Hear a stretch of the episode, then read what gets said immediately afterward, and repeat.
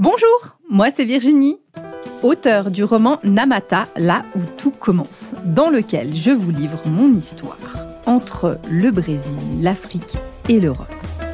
Initiée dans une tradition afro-brésilienne depuis plus de dix ans, je suis aujourd'hui accompagnatrice spirituelle multiculturelle. J'invite chacun et chacune à initier son pèlerinage intérieur pour trouver sa propre foi. Dans ce podcast, on parle religion, spiritualité sans langue de bois, sans tabou et dans le respect indispensable des croyances de chacun. Bienvenue Eva, merci beaucoup de venir pour, ce, pour cet épisode de podcast. Je suis super honorée de te recevoir. Écoute, plaisir partagé. Merci beaucoup pour l'invitation. Alors, Eva, moi j'ai envie de commencer un petit peu euh, tout de suite à plonger dans le sujet. Eva, toi tu es ethno-coach. Alors, est-ce que tu peux nous présenter qui est Eva Barra et qu'est-ce que c'est être ethno-coach? Ok, alors du coup, Eva Barra, c'est un nom de scène, un nom de plume, je dirais. Donc actuellement, euh, j'exerce en tant que ethno-coach. Donc pourquoi est-ce que je m'appelle Eva Barra dans un premier temps? Disons que c'est le résultant d'un d'un travail sur moi, c'est-à-dire d'une quête identitaire où je cherchais un petit peu ma juste place entre ma culture d'origine et la culture euh, d'immersion. Donc, je suis née dans l'actuel Mali euh, et euh, j'ai grandi. Je suis arrivée en France à l'âge de deux ans et donc j'ai fait quasiment les trois quarts de ma vie en France. Ce qui fait que, bah, un moment donné de mon existence, je me suis retrouvée à ne plus trouver ma place. On dit souvent, on était un peu entre deux chaises, tiraillée. Et c'est à ce moment-là où, bah, à l'aube de mes 20 ans, j'ai vraiment fait ce travail-là d'introspection, d'aller chercher un petit peu dans cette double culture, qu'est-ce qui, euh, qu'est-ce qui me représente, qu'est-ce que je souhaite euh, conserver et transmettre à mon tour euh, en devenant maman plus tard. Donc c'est de ce travail-là que résulte le nom Eva, qui est mon prénom Awa, mis en français, ça donne Eve. Pour sortir de l'aspect religieux, on va y venir. Mhm. j'ai mis Eva et ensuite Bara, bah, c'est mon nom de famille en malien que j'ai rappelé. Tu es de quelle ethnie au Mali? Alors, je suis euh, euh, Soninké Peul. Mon père est Soninké, ma mère est Peul.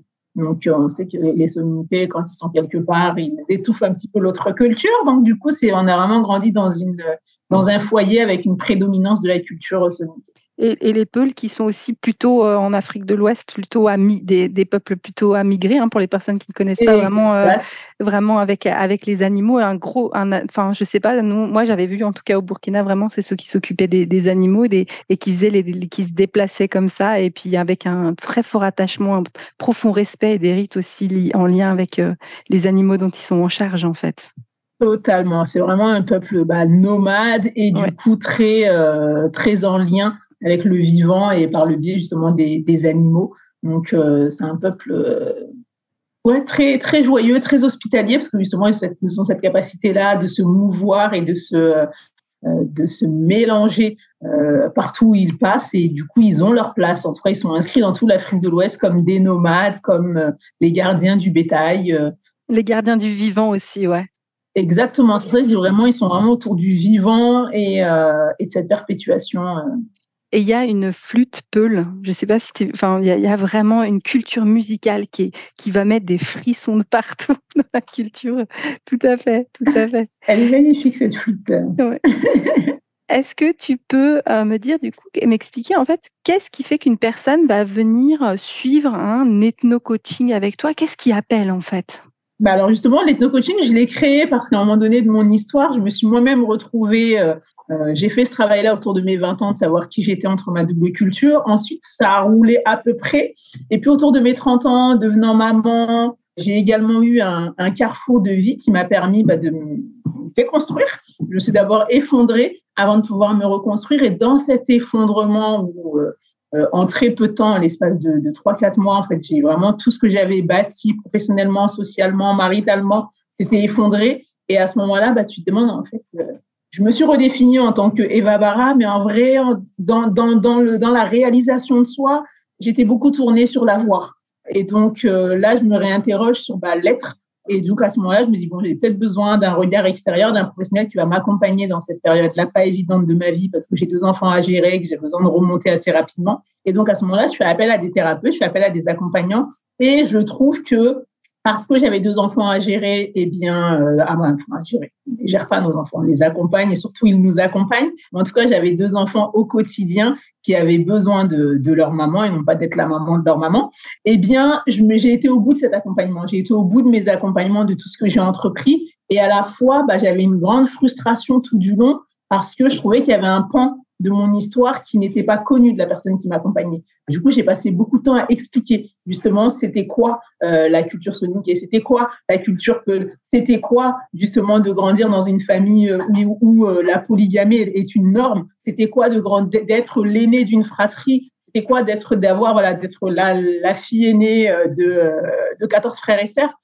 Toutes ces choses-là, j'ai dû les expliquer, j'ai dû les nommer, j'ai dû euh, expliquer c'était quoi d'être excisé, c'était quoi, toutes ces choses-là, j'ai dû à chaque fois expliquer, parfois prendre une feuille et un stylo, faire des dessins en fait.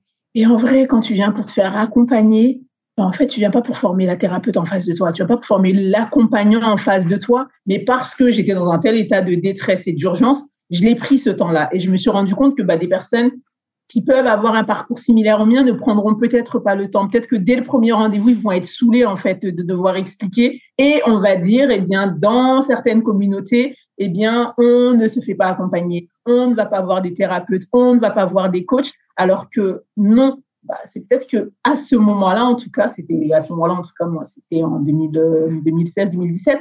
Eh bien, je me sentais pas écoutée en face dans ma singularité, dans ce que j'étais, dans ce choc culturel-là que je vivais au quotidien. Et du coup, c'est ce qui m'a amené, moi, à faire cet accompagnement-là déjà, et à plus à me dire, mais en fait, euh, ouais, si je pouvais me cloner, eh bien, la, la, la prochaine moi, j'aimerais qu'elle n'ait pas à expliquer autant. J'aimerais qu'elle n'ait pas à faire et la formation pour ensuite que la personne puisse mieux m'accompagner.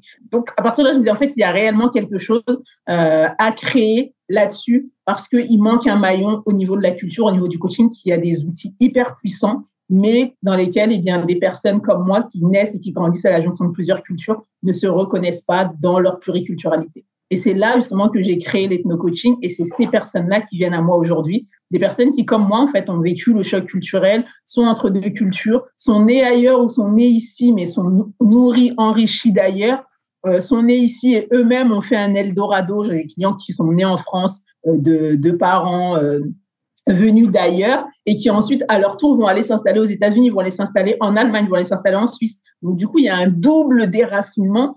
C'est toutes ces, toutes ces, tous ces chocs-là, en fait, où j'interviens.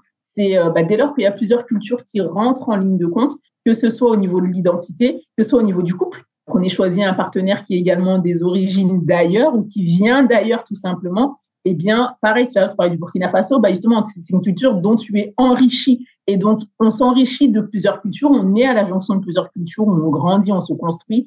Et c'est là, parfois, où il y a des euh, interférences. Et c'est là où j'interviens pour un peu harmoniser, pacifier. Bah, je fais de la médiation, des fois à l'intérieur de la personne, des fois au sein d'un couple, des fois au sein d'une relation mère-enfant. Euh, des fois, j'interviens également pour euh, des réunions de famille lors d'une séparation, finalement, il y a plusieurs cultures qui s'entrechoquent, c'est pas la même lecture partout.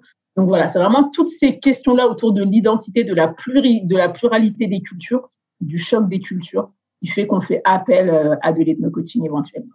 C'est magnifique ce que tu partages parce qu'il y a plusieurs notions. Déjà, il y a la, la notion de dire alors je peux l'imaginer, hein, euh, donc en étant moi une, une, très très européenne, mais comme j'ai pu aussi voir mon mari, c'est un psychologue qui a certes fait toutes sortes d'études fantastiques. On peut se rendre compte de bah, des barrières et puis des, préjugés qu'il ou elle peut avoir aussi sur une culture euh, africaine, notamment effectivement, c'est dire c'est quoi euh, l'organisation, comme tu parlais de d'avoir euh, d'avoir plusieurs épouses et c'est quoi l'organisation et d'autant plus que c'est pas non plus et ça paraît bête, ce n'est pas pour tout le monde, c'est pas toutes les ethnies, c'est pas pas une normalité. Donc moi je vois très bien le type de remarque, le type ton mari combien il a de femmes, c'est bon, c'est ce type de, commentaires.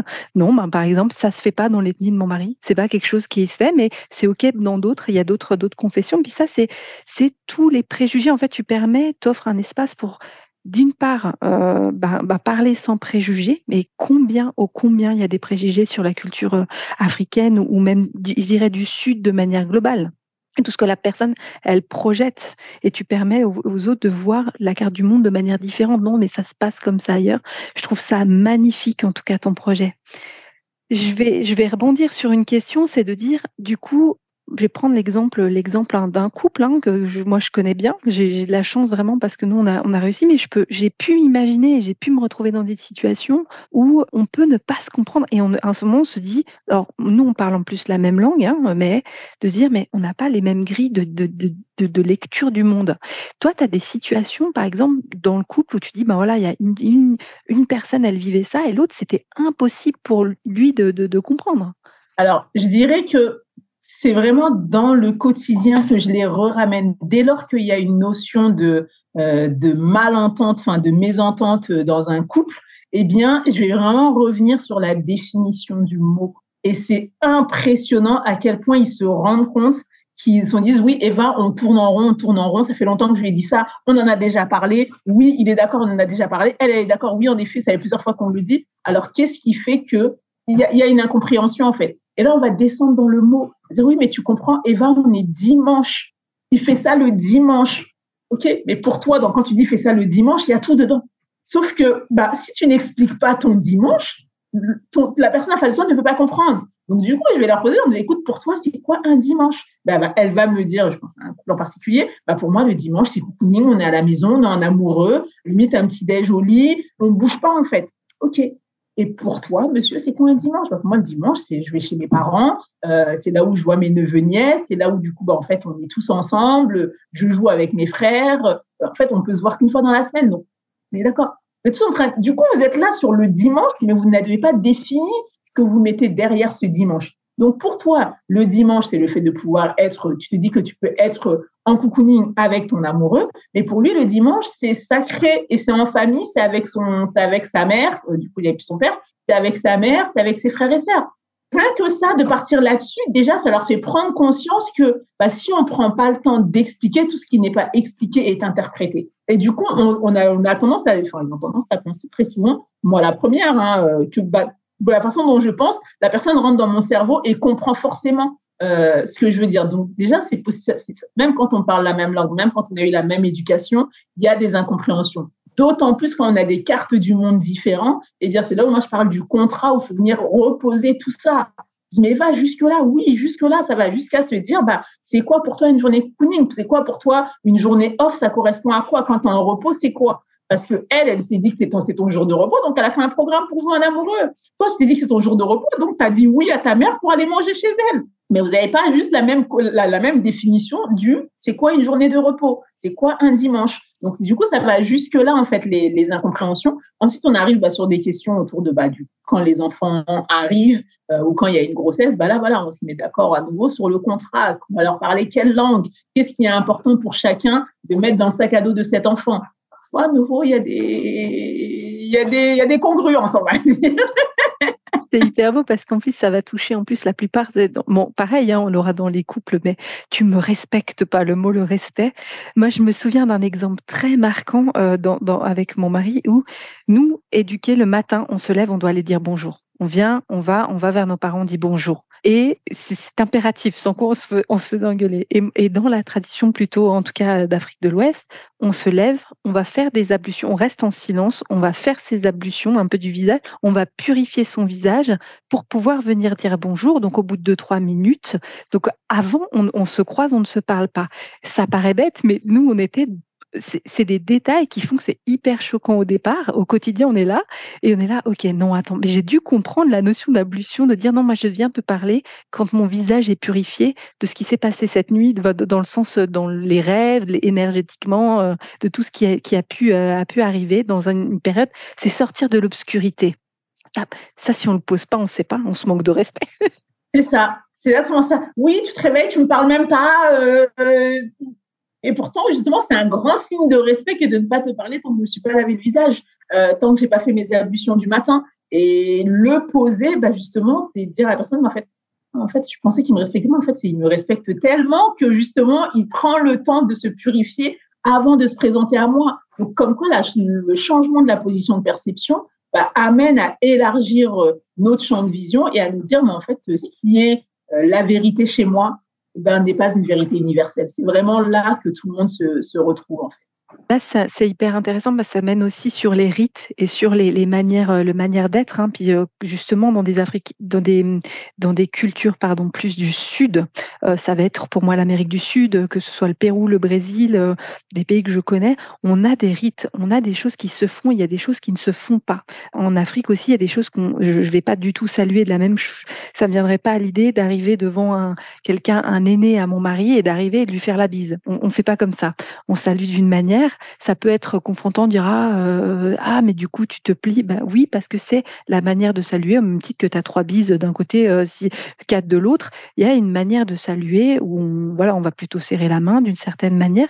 Et ça, c'est hyper important toi, du coup, est-ce que tu accompagnes aussi sur une notion Alors, je me permets, est-ce que toi, tu as une confession et tu arrives à accompagner aussi de manière plus large? Est-ce que tu as une confession qui a certains rites Ou euh, parce que tu viens déjà de deux ethnies différentes, hein, qui n'ont pas forcément les mêmes religions Et du coup, comment tu accompagnes aussi dans cette, euh, ni les mêmes cultures, mais comment tu accompagnes aussi sur cet aspect-là?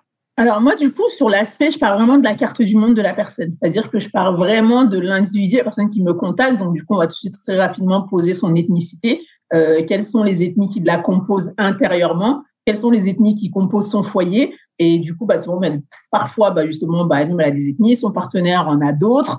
Euh, ils vivent dans un pays qui est différent de leurs 4, 4 à 5 ethnies. Et du coup, dans tout ça, OK, est-ce que toi, déjà, tu es au clair avec les tiens? Est-ce que lui, il est au clair avec les siens? Est-ce que vous êtes au clair avec ce que vous vibrez dans ce foyer-là? Donc, je vais vraiment partir d'abord sur cette dimension ethnique. Et dans la dimension ethnique, il y a tout l'héritage ancestral qui va venir poser justement la dimension religieuse. Parfois, ils vont être eux-mêmes issus d'un mariage religieusement mixte, spirituellement mixte plutôt. Et du coup, bah déjà, toi, entre la, la, la confession de, que ta maman pratiquait, la confession que ton papa pratiquait, comment est-ce que tu t'es situé? Est-ce que tu as prêté allégeance à l'une d'entre elles? Est-ce que tu en as choisi une toute autre? Est-ce que ton partenaire en face à chaque sujet, on vient remettre sur la table ben justement la carte du monde de la personne, la carte du monde de sa réalité. Il y a la carte du monde souvent de l'environnement dans lequel on a grandi. Pour ma part, j'ai grandi euh, dans un foyer de confession musulmane et aujourd'hui, ben justement, je me positionne davantage comme une personne spirituelle.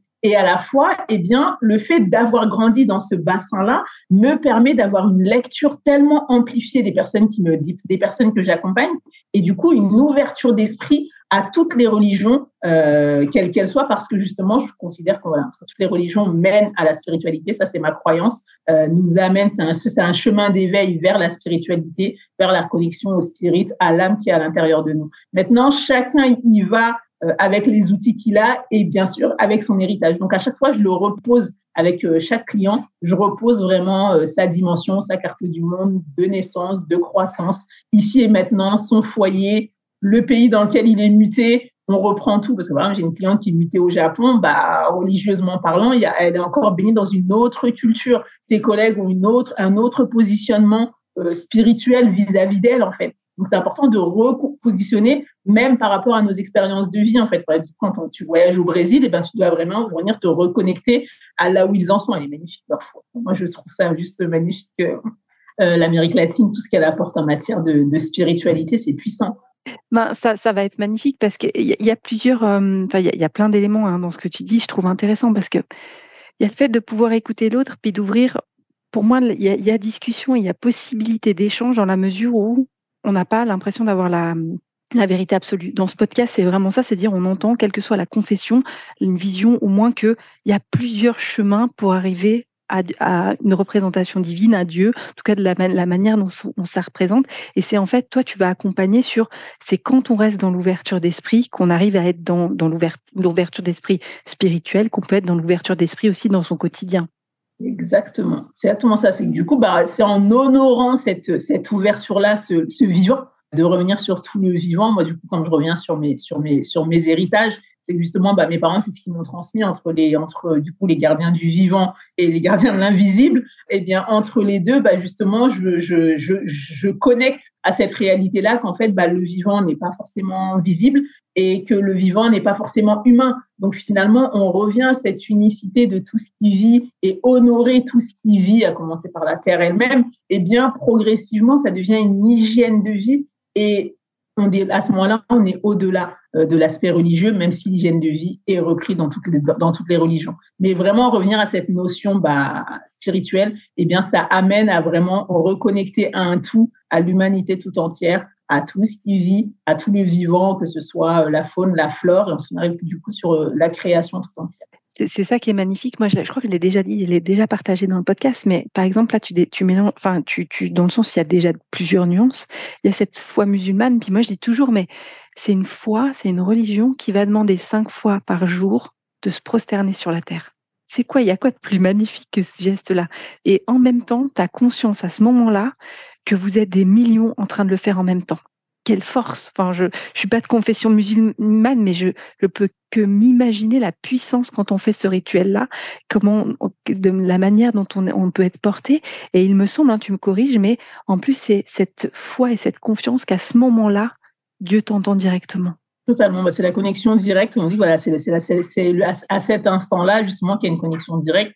Après, on est également sur, euh, sur la zone du front, on est également sur la zone euh, de la perception. Donc, c'est aussi une connexion directe justement à la création tout entière, mais on est également sur la perception. Finalement, on est vraiment sur l'ouverture, euh, l'ouverture du, visible comme de l'invisible. Et euh, ce qui est intéressant ce que dis, c'est qu'il y a également cette notion où on peut des millions sur la planète à, faire, à avoir le même geste. Et là où j'amène, en tout cas, j'invite autant que possible, c'est à mettre de la conscience sur ce fait-là parce que justement, bah, le fait d'être des millions euh, à faire le même, enfin, à, à, être dans la même énergie euh, en simultané, eh bien, ça crée un égrégore. Ça crée un égrégore cinq fois par jour. Ça crée un égrégore qui, du coup, devient une masse énergétique au service de qui, au service de quoi? Donc, finalement, le fait de le faire en conscience fait que le faire en conscience permettrait, je pense, de faire monter le taux vibratoire de la Terre différemment si on était beaucoup plus nombreux à agir vraiment en conscience dans ces moments-là. C'est-à-dire que, ouais, la masse, justement, c'est bien la masse consciente. C'est, je pense que c'est à ça qu'on devrait aspirer. C'est à être euh, religieux ou spirituel, mais en tout cas à être, enfin, selon les termes qu'on utilise, l'un ne va pas sans l'autre, mais euh, d'y être en conscience. Le fait de l'habiter en conscience permet que, eh bien, on sait que là, tout de suite, on est en train de créer une énergie, on est en train de transmettre quelque chose de nous. Et dans ce cas, on, met, on pose quelle intention dessus? Avec quelle énergie est-ce qu'on y va? Avec quel sentiment, ressentiment est-ce qu'on y va? Là, ça permettrait bah, de, projeter et du coup de créer euh, un monde plus c'est là où tu appuies sur la, force de la prière, en fait. Ça, c'est magnifique. Et souvent, quand on, est dans une confession, soit on va prier un petit peu, il y a des gens qui sont un peu perdus comme ça au niveau confession, puis ils vont prier, mais ils vont demander à l'univers, puis c'est pas bien structuré. Donc, à un moment, c'est, moi, je dis toujours, c'est un appel comme ça, une bouteille à la mer, ils lancent comme ça. Et puis après, il y a la personne qui va prier, puis à l'opposé, il y a la personne qui a une confession, puis tu vois, dans la foi chrétienne, moi que je connais un petit peu plus, on va répéter le Notre Père, puis il est devenu tellement euh, tellement en fait, on, le fait tellement de manière automatisée que finalement on met plus de conscience. Puis finalement tu es là, attends, il y a la puissance des mots. t'es où là? Vraiment de mettre de la puissance, puis mettre d'intention, de la paix dans le monde, de, vraiment de, de mettre une, une conscience de où est-ce que où est-ce qu'on veut aller enfin quelle est l'intention de manière globale pas que euh, de, ah, mon, travail mon petit mon petit mon petit monde mon petit univers euh, mon petit salaire mon petit découvert bancaire mais vraiment être au service au service du vivant au service du monde. Ça c'est quelque chose d'ultra puissant. Je me permets juste aussi cette question Eva. Comment toi tu accompagnes tes enfants en fait du coup? Donc tu nous as partagé que tu avais, avais deux fils. Comment tu transmets justement cette vision pour rester dans une ouverture d'esprit? Je les ai ramenés, enfin, je pense que je les ai d'abord connectés à la notion d'âme. Les ai connectés à la notion d'âme, les amener sur cette notion que nous sommes avant tout des âmes et que, bah, au même titre, si on partait sur les âmes, bah, justement, il y a les âmes. C'est une éducation, je pense, une éducation spirituelle. Donc, on doit parler de cette notion d'âme, du cheminement de l'âme, euh, du chemin de l'incarnation, mais également bah, du fait que, en tant qu'âme, eh bien, à un moment donné, peut-être qu'on a le choix, ou peut-être qu'à un moment donné, eh bien, il faut savoir qu'il y a des âmes qui sont incarnées, il y a des âmes qui sont non incarnées. Et mais du coup, on n'est pas moins importante qu'elles, elles ne sont pas plus importantes que nous. C'est différent. Et du coup, c'est des expériences qui sont en train de vivre de manière différente. Il y a le monde du visible et de l'invisible. Et ensuite, bah, dans le monde du visible, bah, il y a le monde de, il y a la faune, la flore, euh, il y a les mammifères. Donc vraiment, c'est vraiment une éducation sur tout le vivant, sur le respect de tout ce vivant-là, sur le fait de vivre au contact d'eux. Donc je sais que je les amène beaucoup euh, en forêt depuis qu'ils sont tout petits. On y allait vraiment une fois par semaine. Euh, voilà, je mettais après la bannière, il fallait absolument qu'une fois par semaine, je les emmène en forêt. du coup, ils ont appris à apprécier ces moments-là, de telle sorte que maintenant, c'est eux qui me les réclament. En fait, moi, c'est longtemps qu'on n'a pas été en forêt. Euh, on était il y a dix jours. bon, ça fait trois jours de trop. Ok, très bien, on va aller en forêt. Donc, progressivement, je pense que c'est plus comme je dis, c'est un mode de vie, c'est un style de vie, c'est de la conversation, c'est de la réflexion, c'est des débats avec eux, demander leur avis, qu'est-ce qu'ils en pensent. Et euh, du coup, ils, posent énormément de questions, les enfants. Donc, quand tu leur parles d'âme, quand tu leur parles d'incarnation, bah, c'est eux qui t'amènent sur, mais du coup, la réincarnation. Mais du coup, euh, si je reviens, moi, c'est sûr que je ne je reviendrai pas en humain. Euh, on arrive sur tous ces débats-là. C'est vraiment, on va parler de philosophie, mais c'est une ouverture. Le droit de, de se projeter, de se penser euh, responsable de ses choix et de se dire quelque part à un moment donné, bah, j'ai choisi d'être celui que je suis aujourd'hui. Maintenant, c'est pour en faire quoi? Et là, on arrive vraiment sur, bah, du coup, à travers tes expériences, toi, qu'est-ce que tu vas apporter Cet arbre-là, qu'est-ce qu'il apporte de plus à ce jardin? Eh bien, tu vois, ça fait de l'ombre, ça nous permet de pouvoir pique-niquer dans le jardin quand il fait beau. Toi, du coup, qu'est-ce que tu penses que tu apportes sur cette terre? Qu'est-ce que tu ajoutes comme qu'est-ce que tu ajoutes sur cette terre? Pas aux autres, mais déjà de toi, toi-même, quelle est ta conscience de toi? Donc, je dirais que c'est un mix, je pense, entre cette notion-là d'être spirituel. Moi, c'est vraiment ça. C'est pas une spiritualité, c'est de se vivre en tant qu'être spirituel, en tant que âme, en fait, euh, qui a fait le choix d'être une âme incarnée. Donc, en tant qu'âme incarnée dans un corps, eh bien, on a aussi toutes les responsabilités qui vont avec ça. Et donc, qu'est-ce qu'on en fait? Comment est-ce qu'on honore cette âme-là? À travers ce vêtement euh, qui est le corps et du coup, bah, dans cette vie-là, le temps d'une vie qui, euh, qui passe en un clin d'œil, qu'est-ce qu'on laisse, qu'est-ce qu'on, de quoi est-ce qu'on a hérité et qu'est-ce qu'on souhaite léguer à notre tour? C'est des débats que j'ai eu avec eux, ils avaient 5 ans, 7 ans, 8 ans. Et forcément, on revient sur des sujets et ça évolue et ça progresse. Mais je pense que ouais, le, ma plus grande fierté, c'est vraiment de les avoir connectés à la nature, de les avoir connectés à la création tout entière. Mon fils pleure parce que son copain a écrasé une fourmi oui, c'est un succès en fait. C'est, il est conscient que, que chaque vie euh, est importante et qu'aucune vie n'est, supérieure à une autre en fait. Donc ça, c'était là-dessus que ça me tenait à cœur de les amener. Je pense que quand on a connecté à ça, il y a des expériences, mais ça reste des expériences. C'est magnifique ce que tu partages. Je vais revenir aussi sur la notion de, bah, tu partages cette, ta confession euh, musulmane. N'empêche que tu es originaire aussi du Mali, où il y a aussi le culte des ancêtres. Hein. On, a des rituels, on a, en plus, le Mali, pays d'Ogon, il y a des masques, il y a des choses comme ça. Est-ce que toi, c'est quelque chose où tu es encore en lien ou comment ça s'exprime chez toi?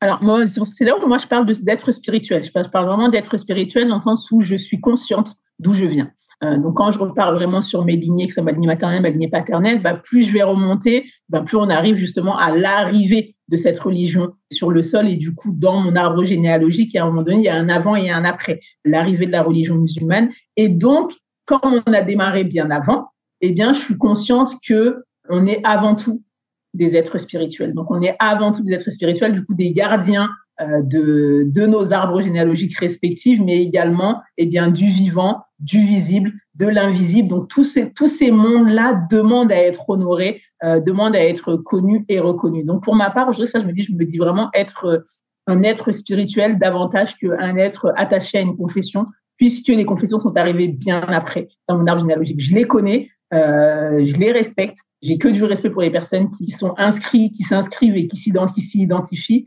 Pour ma part, je ne m'en limite pas. Très bien, Eva. Au moment où on enregistre ce podcast, on est en fin d'année 2023. C'est quoi tes projets pour l'année à venir? Si une personne a, envie de faire appel à toi, comment ça se passe? Comment tu comment tu t'orientes? C'est quoi le projet un petit peu? Donc euh, voilà, j'ai envie de te contacter. On fait comment? Et puis c'est quoi tes grands projets pour l'année à venir? Yes. Alors pour me contacter, pour le moment, je suis très active sur les réseaux sociaux. J'ai un site internet qui est en cours de finalisation, evabara.com. Donc d'ici que le podcast, à d'ici janvier, ce sera euh, ce sera en place. Donc là, c'est en finalisation justement, ça fait partie de ce qui finit euh, cet hiver. Et ensuite, eh bien, je dirais, bah, si une personne se sent se pose des questions, si écoute, j'aimerais bien connecter avec cette personne-là, je dirais d'abord de me rejoindre à travers mes réseaux, d'y voir un petit peu ce que j'y partage, que c'est vraiment mon univers, mon mood et j'ai à cœur d'être transparente parce que j'ai eu besoin que les personnes soient transparentes avec moi quand j'ai fait appel. Euh, par exemple, j'ai fait appel à une thérapeute et je lui ai demandé, je me rappelle un jour, vous avez des enfants? Elle s'est sentie offusquée. Mais parce que c'est à sens unique. Et moi, j'étais là, mais euh, attends, je dépose toute ma vie, je lui ai juste besoin de savoir, attends, je te parle d'enfants, je te parle de maternité, est-ce que tu as des enfants au moins?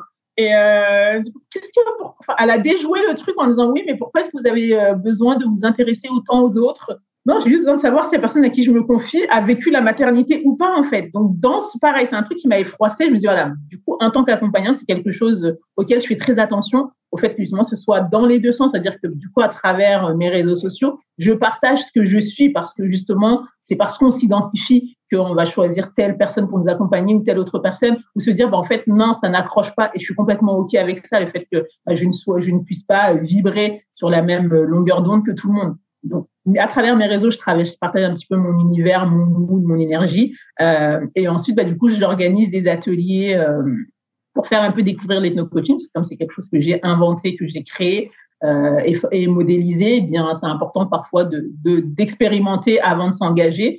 Puis ensuite, bah, si les personnes veulent prendre un accompagnement, bah, il y a, il y a, il y a les liens, autant sur les réseaux, il y, a des, il y a les liens pour pouvoir prendre rendez-vous pour pouvoir euh, se faire accompagner. Et ensuite, bah, après, j'organise des événements euh, deux fois l'an.